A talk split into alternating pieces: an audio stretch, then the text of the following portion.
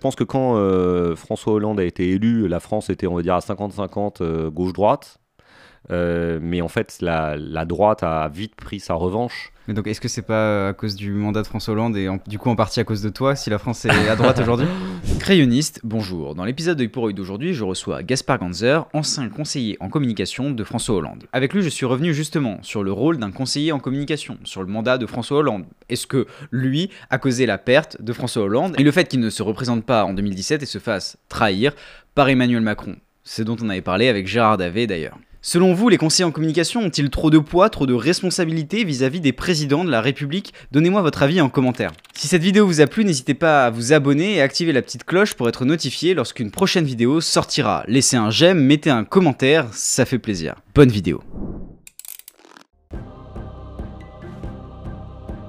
Je crèverai avec une queue dans la bouche. Il faut lui mettre dans la bouche chez euh, la nourriture et pas sa bite en fait. Marine Le Pen est une démagogue. Si c'était pour le Frexit, pourquoi ils vous ont pas élu en Parce 2017 que alors... Si nous sommes à l'image de la société.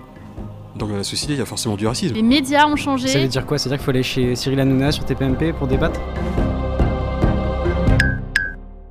Gaspard Ganzer, bonjour. Bonjour. C'est un vrai plaisir euh, de t'avoir ici aujourd'hui euh, pour plaisir cet épisode de euh, Gaspard Ganzer, tu es euh, un ancien conseiller en communication politique, notamment de François Hollande pendant son mhm. mandat. On approche là récemment, euh, très, très récemment, là, de l'élection présidentielle. Comment, euh, en tant qu'ancien conseiller politique, on se positionne, on pense l'élection présidentielle? Bah D'abord, on la pense comme, euh, citoyen. là, l'élection présidentielle a plus lieu que dans quelques semaines, donc c'est vraiment la dernière ligne droite. Et paradoxalement, euh, ce qui est très bizarre, c'est qu'on a le sentiment que la, campagne n'est pas vraiment lancée. On a l'impression qu'on est un peu comme des cyclistes sur piste qui font des tours euh, dans un vélodrome sans jamais déclencher euh, l'emballage final. Et moi qui ai travaillé de l'autre côté du miroir, parce que j'ai travaillé avec un maire de Paris, un, Bertrand Delanoë, un ministre des Affaires étrangères, Laurent Fabius, un président de la République, François Hollande, je, suis un peu frustré de cela parce que moi j'aime le, j'aime le débat d'idées. Alors moi j'ai fait le choix de ne pas y participer directement parce que moi je suis plus dans la politique au sens actif du terme.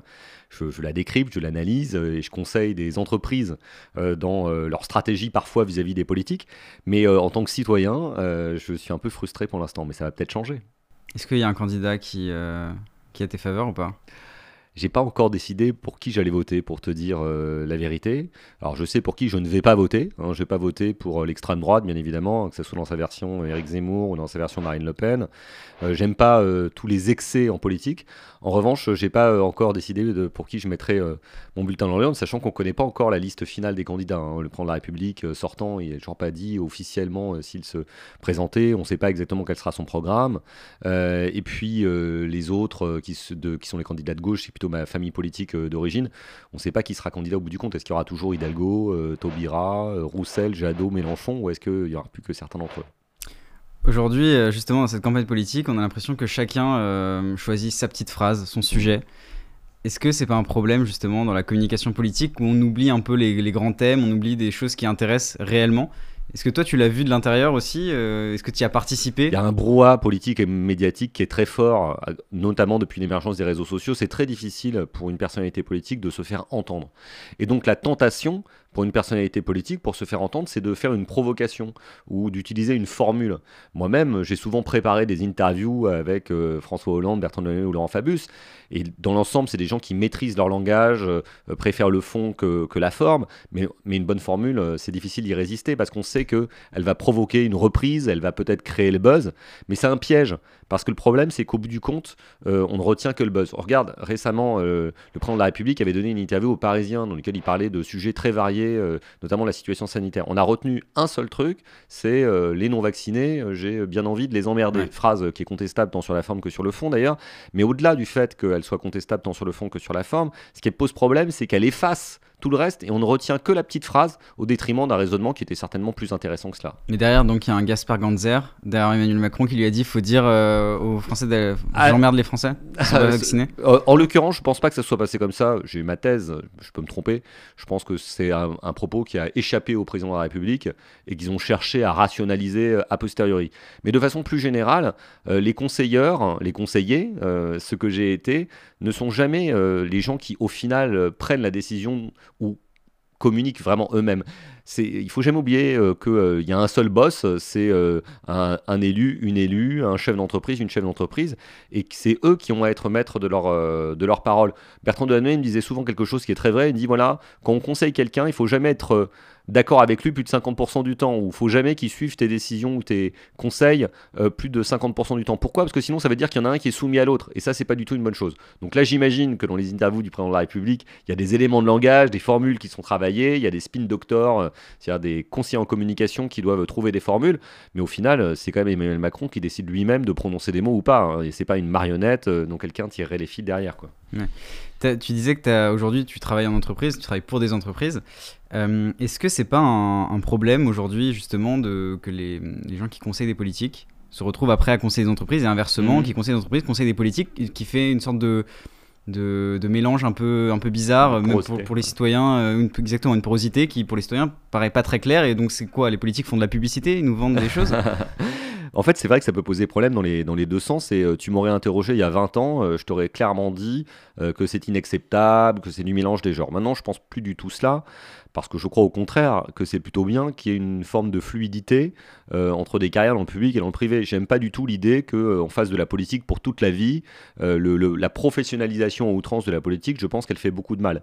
Et à l'inverse, je pense que c'est intéressant pour des gens qui travaillent dans le secteur privé d'aller faire un tour un moment en politique pour se rendre compte qu'aussi faire de la politique, c'est pas si simple. Il n'y a pas que des gens pourris en politique, des gens euh, cyniques, euh, des gens individualistes ou euh, hyper intéressés. Il y a aussi des gens qui ont des convictions, des valeurs à défendre. Et donc c'est bien que les deux mondes ne vivent pas de façon séparée, mais qu'ils euh, se croisent euh, de temps en temps euh, à l'échelle d'une carrière professionnelle. Alors après, il y a quand même des conditions. Un, un, le respect de la loi. La loi encadre strictement quand même les passages du public vers le privé. Moi, quand j'ai quitté l'Élysée, j'ai dû passer devant une commission de déontologie qui a regardé de façon extrêmement précise tout ce que j'avais fait avant et elle m'a donné des, des- une autorisation de travailler dans le secteur privé parce que je n'avais jamais eu à exercer une tutelle euh, sur quiconque, etc. J'avais pas de conflit d'intérêt. Moi, j'avais fait juste de la com, j'avais parlé à des journalistes, donc je pouvais tout à fait travailler avec des entreprises. J'avais jamais été en contact avec une entreprise quand j'étais à l'Élysée. Il y, a des- il y a des gens qui ont interdit de travailler après en entreprise Ouais, bien sûr, ouais, bien sûr. Et bah, quand, quand Ça tu- représente combien de pourcents Oh, c'est très rare, mais ça arrive. Par exemple, quand tu as participé à, à la création d'un- d'une euh, organisation, tu as assuré sa tutelle, c'est-à-dire que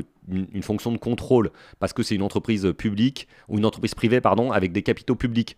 Euh, par exemple, si tu étais en charge de la tutelle de EDF euh, ou euh, je sais pas d'Engie, dont, dont une partie du capital est, est, est publique, bah, tu, et que tu te charges du contrôle au quotidien, donc tu donnes des instructions. Après, tu peux pas aller travailler là-bas parce que sinon, ça Ouais. laisse entendre qu'il y a une forme de trafic d'influence ou de corruption. Ce sont des cas très rares, mais ce qui est bien, mais ça- je peux très bien aller dans une autre entreprise. Ça tu peux aller dans une autre entreprise, mais pas une entreprise à qui tu as soit donné de l'argent, soit exercé une fonction de contrôle. Moi, quand je travaillais à l'Elysée, je n'exerçais aucune fonction de contrôle. Je faisais de la communication, je m'occupais essentiellement de relations avec les journalistes. Donc j'avais le droit de faire ce que je voulais.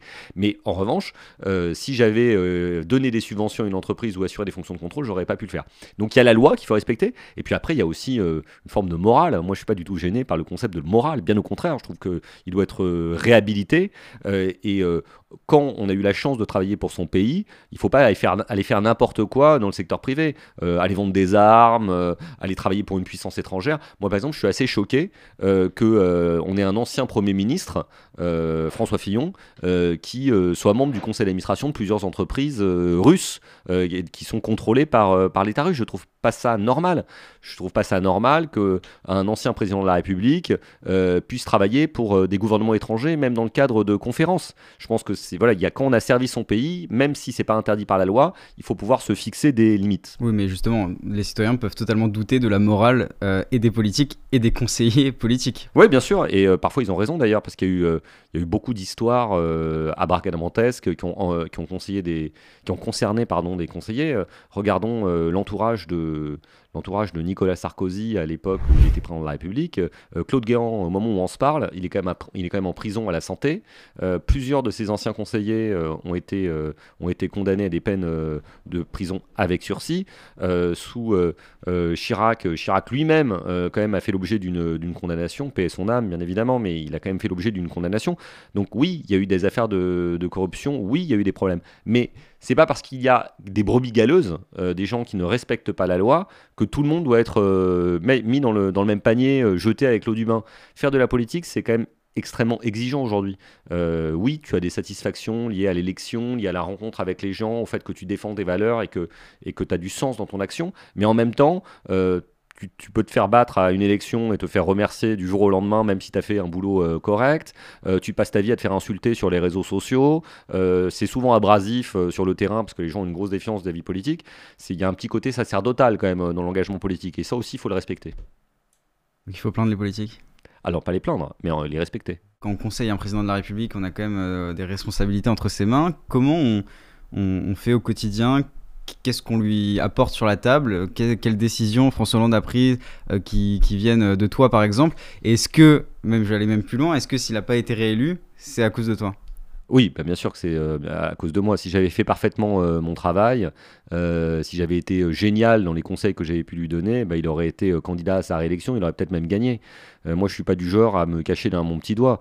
Euh, je considère pas que j'avais un rôle subalterne. J'étais pas le président de la République, j'étais pas son principal conseiller, parce qu'il avait un secrétaire général qui était Jean-Pierre Jouyet, mais j'étais un des conseillers euh, qui voyait le plus et qui le conseillait le plus.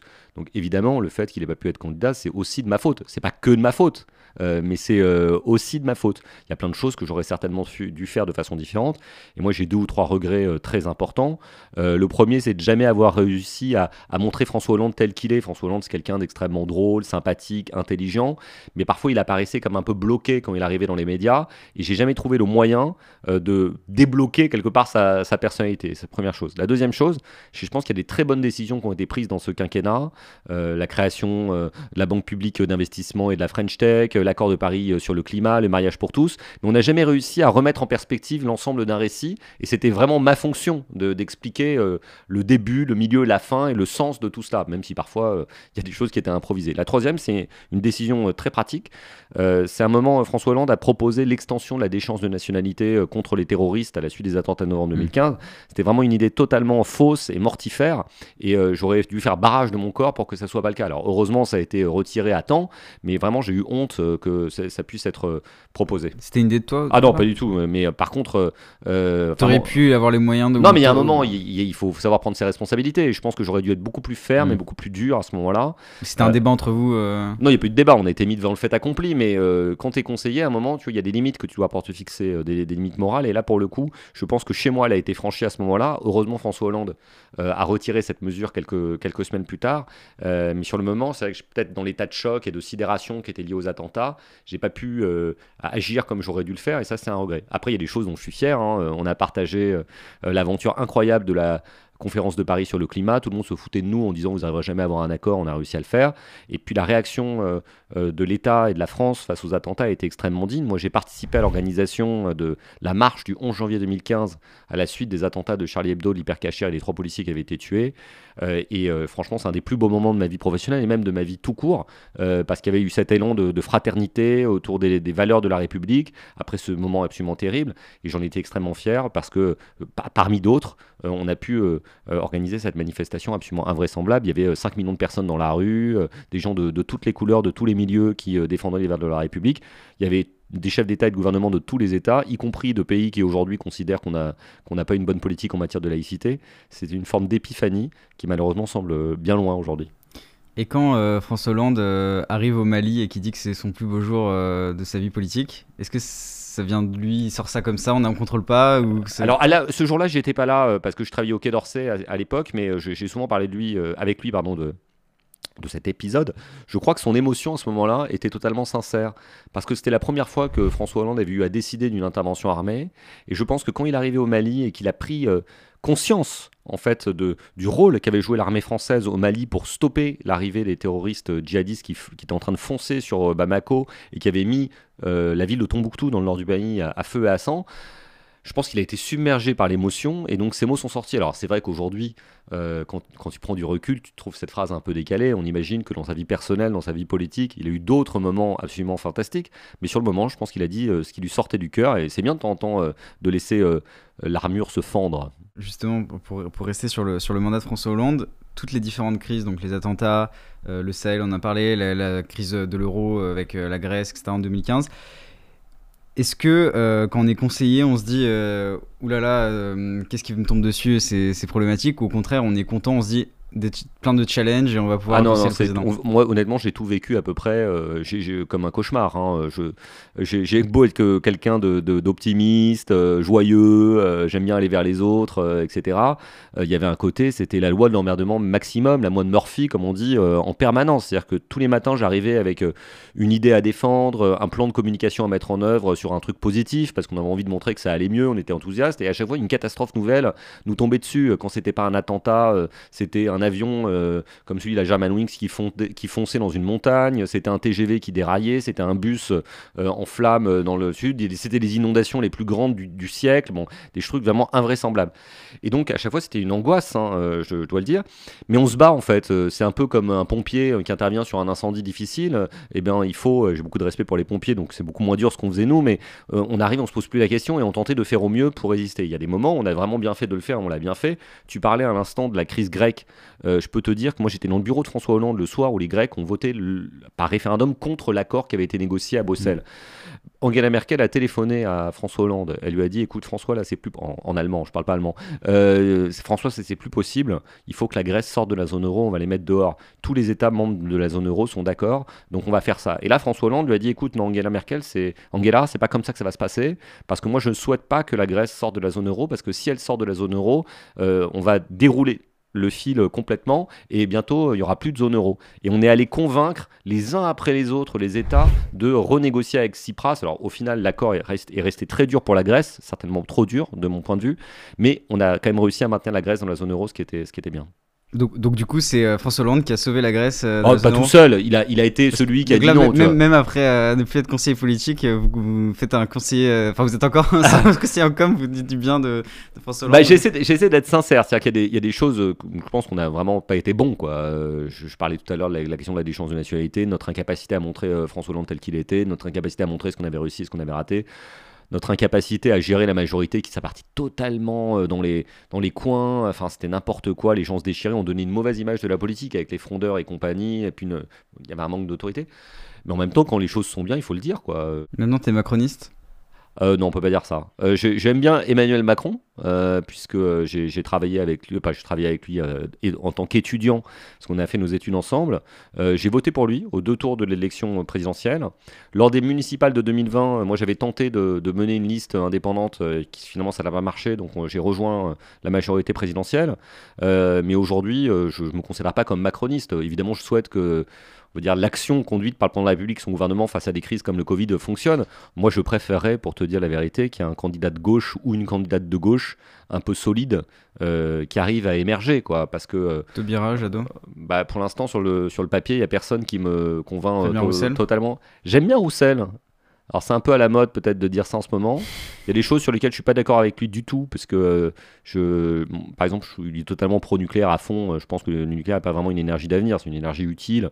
Mais bon, euh, il faudrait quand même réfléchir à développer d'autres formes d'énergie et pas considérer simplement la seule solution, c'est de créer de, nouvelles centrales alors qu'on est incapable de sortir un EPR depuis 20 ans et que ça coûte très cher et que c'est très dangereux. Mais hormis la question du nucléaire, je trouve qu'il a un bon style et surtout il recommence à parler de sujets qui, moi, sont importants pour moi la lutte contre l'inégalité, la lutte contre la pauvreté. Je trouve qu'on ne parle plus jamais de la question sociale dans le débat public et ça, ça me pose problème. Et euh, Emmanuel Macron, euh, pour qui j'ai de l'affection à titre euh, personnel, on ne peut pas dire qu'il ait fait de la lutte contre les inégalités et la lutte contre la pauvreté sa priorité. Or, pour moi, ça doit être la priorité. C'est un président de droite, Emmanuel Macron? Bah, il, de centre droit, on va dire, si on veut pas être trop, trop méchant.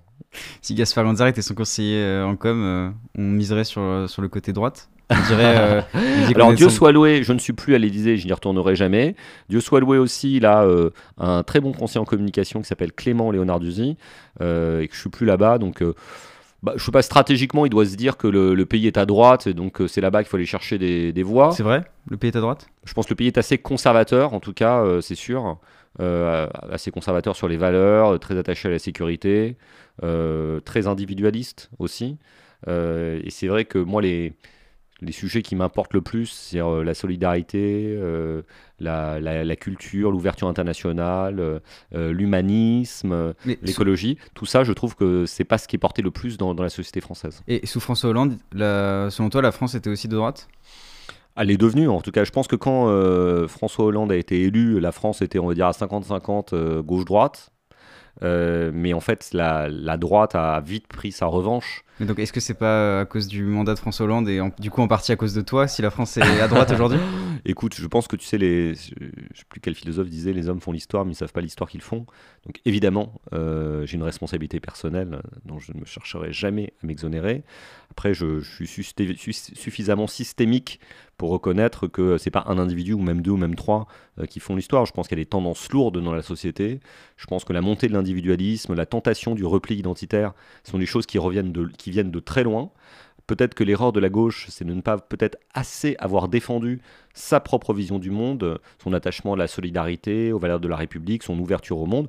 Ça, je pense qu'il y a une bataille idéologique, par exemple, euh, euh, sur euh, la question de l'identité. Moi, quand j'ai fait mes études il y a, longtemps, l'attachement à l'Europe, euh, le dépassement du cadre national, euh, l'ouverture au monde, euh, l'accueil des migrants, des plus fragiles, c'était vraiment une idée moteur centrale dans le débat public. Aujourd'hui, si tu commences à dire que tu souhaites accueillir des migrants dans le pays, que tu es hyper européen et que les gens ont bien le droit de vivre comme ils le veulent, selon leur culture, tant qu'ils respectent les lois de la République, bah, si tu veux, tu te fais, tu te fais insulter. Quand tu commences à dire que tu es attaché à l'égalité sous toutes ses formes, l'égalité d'un point de vue social, euh, d'un point de vue euh, des genres, d'un point de vue culturel, tu te fais euh, montrer du doigt. Donc je pense que la gauche a une part de responsabilité là-dedans parce qu'elle a cédé trop de terrain vis-à-vis de la droite. Aujourd'hui, si les questions identitaires, nationales dominent dans le débat public, c'est certes parce qu'il y a des gens nauséabonds pour les porter, mais c'est aussi parce que, parce que la gauche parfois n'a pas assez tenu fermement la digue. Donc François Hollande. Notamment, notamment. Euh, mais euh, c'est c'est un travail euh, collectif. Euh, collectivement, euh, on aurait pu euh, faire davantage. Moi, lui, mais moi, je suis fier de ce qui a été fait. Donc, tu ne me feras pas tout jeter d'un coup d'un seul. Voilà. Mais est-ce que justement, tu as, été candidat pour la mairie de Paris très Oui. récemment? J'ai perdu d'ailleurs. Oui. J'ai réussi le, le bel exploit d'être candidat à une élection et de ne pas être élu du tout. Mais ça fait partie du jeu démocratique. Je, voulais sais. justement. je voulais appuyer là où ça faisait mal. Voilà, le. Je me disais, est-ce qu'on va devoir passer par ce chapitre? Mais bon, je me dis, allez, vas-y, allons-y. Non, ce que je dis. Ne m'épargne pas. En, en tant que conseiller en communication politique, comment ça se fait qu'on n'arrive pas à se conseiller soi-même et à être bon soi-même? Alors, je pense qu'il y a deux- il y, a deux réponses. hein. La première, c'est peut-être qu'il faut que je regarde la, la vérité en face et peut-être que je suis un très mauvais conseiller. Donc, euh, les mauvais conseils que je donne aux autres, je me les suis donnés à moi-même. Première hypothèse. La deuxième, euh, c'est qu'on se conseille en général pas très bien soi-même parce que justement, le rôle du conseiller, c'est d'a- d'apporter un regard extérieur. Et peut-être qu'à certains moments, j'ai manqué de lucidité.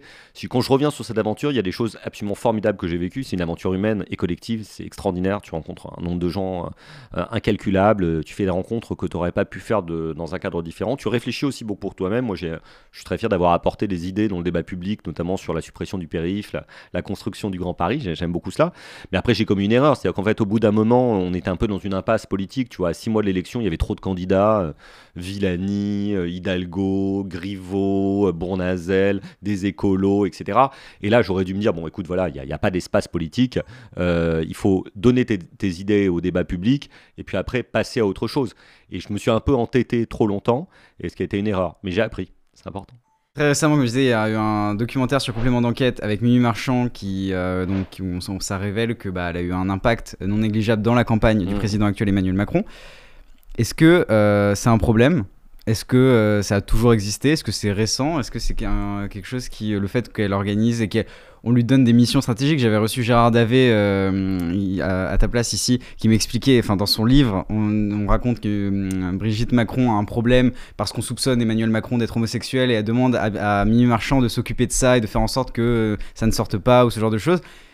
Est-ce que euh, est-ce que c'est quelque chose de nouveau? Je pense que des personnages comme euh, Mimi Marchand sont quand même particulièrement dangereux, quand même, en revanche. Euh, je ne sais pas comment euh, Emmanuel Macron s'est retrouvé avec euh, cette personne dans son entourage. Je viens d'écouter hein, l'histoire que tu m'as racontée, mais je n'en ai jamais parlé ni avec lui ni avec son épouse Brigitte. Mais quand j'ai vu l'image, on doit s'en souvenir, de Mimi Marchand, les bras en, V, là, faisant le, le signe de la victoire dans le bureau du président de la République, je me suis dit, mais comment est-ce qu'on a pu en arriver là? Cette femme a été condamnée à plusieurs reprises, a fait des séjours en prison, Euh, elle a des méthodes extrêmement borderline dans ses, dans ses rapports avec les personnalités euh, publiques. Euh, elle a une, sorte de mainmise sur le milieu des paparazzi et des photographes. Elle travaille avec des publications. J'ai rien contre les gens qui travaillent dans ces publications en tant que telles, mais qui font quand même pas beaucoup de bien à la démocratie. Voici, Closer et, et, compagnie. Et elle a joué le rôle de conseillère image du président ou du candidat président et de son épouse je pense que ça ne devrait pas arriver. Et d'ailleurs, euh, depuis qu'il y a eu les premières révélations sur qui était euh, Mimi Marchand, celle-ci semble quand même avoir été mise euh, un, peu de, un peu de côté, mais c'est quand même très problématique. Est-ce que François Hollande, il avait une Mimi Marchand? Ah, mais il l'avait, mais contre, contre lui. Euh, il avait Mimi Marchand elle-même contre lui parce que c'est Mimi Marchand qui, qui, a été une de celles qui a agi pour euh, qu'il y ait des photos euh, de lui en scooter, scooter rue du Cirque. après, le responsable, c'est celui qui fait la faute, hein, c'est pas le photographe, tu sais. Hein. c'est pas le c'est pas le radiologue qui est responsable quand tu t'es cassé la jambe, tu vois. Bah, c'est la même chose. C'est pas le photographe qui est responsable du fait que tu te fais prendre en flagrant délit d'adultère. Mais bon, elle a quand même monté de quelques manips et plus généralement le milieu des paparazzi a pas fait du bien au cacanet François Hollande. Il y a quand même une photo qui a été prise à l'intérieur de l'Elysée au mépris de toutes les consignes de sécurité, euh, ou euh, sur le lieu de vacances de, François Hollande. On a quand même vécu des galères où on sentait qu'il y avait un peu trop de porosité. On était un peu, par certains aspects, un peu faible. Par contre, euh, il n'y a aucun de, des membres de son entourage qui fait l'objet d'une poursuite judiciaire et qui mmh. est menacé de se retrouver en prison. Lui-même, il n'y a aucune affaire qui porte sur lui. Je te rappelle que ses deux prédécesseurs euh, ont fait l'objet de poursuites judiciaires et de condamnations. Lui, il n'y a même pas une poursuite qui est en cours. Euh, on voit l'avocat de, François Hollande. je suis aussi concerné, hein, j'ai intention, euh, j'ai intérêt à le défendre parce que je me défends aussi un peu moi-même. Ouais. c'est qui selon toi le meilleur communicant de la Ve République? Euh, alors si je dis euh, la première chose qui me, vient, euh, je dis Jacques Pilan. c'est pas une réponse très originale. Alors Jacques Pilan, c'était le conseiller de François Mitterrand qui a aidé François Mitterrand à, à, reconstruire son image à partir de 84, au moment où vraiment François Mitterrand était vraiment très mal dans les sondages et on savait déjà qu'il allait perdre les élections législatives de 86. Et puis après, Jacques Pilan, qui était un peu un mercenaire, est passé de François Mitterrand à Jacques Chirac euh, avec Armée Bagage, là où ça s'est un peu moins bien passé, puisque c'est un de ceux qui a conseillé la dissolution de 97 qui a conduit à l'arrivée de, de Lionel Jospin. Donc, euh, ouais, non, je, dirais que le meilleur communicant, c'est lui et ça reste lui. Et comment on rentre, pour un peu mieux comprendre, comment on rentre à l'Elysée euh, en tant que conseiller communication? Est-ce que c'est via le parti? C'est-à-dire qu'on a une étiquette? Il y a beaucoup de, beaucoup de hasard. moi, en l'occurrence, j'étais membre du Parti Socialiste, mais je connaissais pas du tout François Hollande, je l'avais jamais vu de ma vie. Il a fallu un concours de circonstances absolument invraisemblable pour que je me retrouve là il a fallu que la personne qui s'occupait de la communication, Aquilino Morel, doive partir assez vite de l'Elysée, parce qu'il a été pris dans une histoire euh, assez obscure de euh, cirage de pompe au sens propre du terme dans les, dans les salons de l'Elysée, mais aussi il y avait une enquête de Mediapart sur son dos. Et donc, en urgence, François Hollande a dû chercher un conseiller en communication. Il en a parlé à, un gars qui s'appelle Philippe Grandjean, qui à l'époque travaillait euh, chez Capgemini et qui était un de ses amis, et qui aujourd'hui est plutôt ami d'Emmanuel Macron. Et donc, Philippe Grandjean a suggéré mon nom. Et donc euh, j'y suis allé, euh, j'ai rencontré euh, François Hollande et quand j'ai eu une sorte de coup de cœur professionnel, alors que tout le monde m'avait dit Surtout, va pas travailler avec lui, c'est n'importe quoi, il est mauvais en communication, il écoute personne, etc. Il est à 18% dans les sondages, etc. Et moi, je me suis dit bêtement, bah, il a l'air sympa, il est intelligent, honnête. C'est quand même vachement bien de travailler pour des gens sympas, intelligents, honnêtes. Et puis, il a 18% dans les sondages, ça peut pas être pire. L'expérience a prouvé que ça pouvait être bien pire, parce qu'il est descendu beaucoup plus bas dans les sondages et il a pas pu être candidat à sa réélection. Dernière question, désormais, qu'on pose à tous nos invités. Est-ce qu'il il y a quelqu'un que tu aimerais voir ici, assis à ta place, pour euh, une prochaine interview qu'on ferait? Éventuellement quelqu'un que tu aimes ou que tu aimes pas d'ailleurs, peu importe. Ah. Déjà, une première réponse générale, je trouve que c'est bien de venir ici, donc je, le souhaite, euh, je le souhaite à tout le monde. La deuxième, c'est que euh, je trouve que ce qui est, ce qui est bien dans votre, euh, dans votre média, c'est que vous donniez la parole à, tout le monde. en même temps, c'est vrai que moi, tu vois, génération identitaire, je ne peux pas du tout, ça me fait totalement, totalement vomir, mais bon, je comprends qu'il y a des gens qui sont prêts pour les, pour les écouter, donc je vais dire ça, je vais peut-être me faire insulter après sur les réseaux, les réseaux sociaux. Pour répondre à ta, pour répondre à ta question, euh, bah, soit euh, des, auteurs, euh, ou même des auteurs. Moi, c'est ça qui m'intéresse le plus, c'est d'avoir le, point de vue d'artistes sur la société. Euh, d'artistes euh, extrêmement euh, connus. Tu vois, je sais pas si un- tu pourrais inviter un jour Michel Houellebecq, euh, Karine Thuil, Nicolas Mathieu, Mm. ou de gens en devenir, tu vois, euh, sur, euh, euh, sur l'émergence, tu vois. Il y a des auteurs plus jeunes que je trouve absolument exceptionnels. Par exemple, récemment, j'ai lu le bouquin d'une fille qui s'appelle Jade Ségalen, que j'ai trouvé absolument exceptionnel. Donc voilà, il y a beaucoup de, de choses à faire. Très bien, bah, très, très bon conseil en tout cas. Et dernière question, est-ce que tu as une citation euh, qui t'accompagne au quotidien Est-ce qu'il y a une phrase que tu voudrais que les gens retiennent euh, de cette interview? Ah, c'est très difficile. Euh, bah écoute, il y a une citation que j'aime beaucoup dans La promesse de l'aube. C'est, euh, elle intervient au moment où en fait euh, Romain Gary apprend qu'il, est mal classé à l'école de l'air, et donc il vit ça comme une humiliation. Et là, il dit que quand il est confronté à l'adversité, il se tourne toujours vers l'adversité les poings serrés, et qu'il se sent à l'aube du premier combat. J'aime bien cette expression, l'aube du premier combat. Merci beaucoup, Gaspard Lanza. Je t'en prie. Cet épisode de Pour est terminé, j'espère qu'il vous a plu. Si c'est le cas, n'hésitez pas à vous abonner, à activer la petite cloche pour être notifié lorsqu'une prochaine vidéo sortira, à mettre un j'aime et à nous laisser votre avis en commentaire, ça nous intéresse. C'était Antonin pour le crayon, salut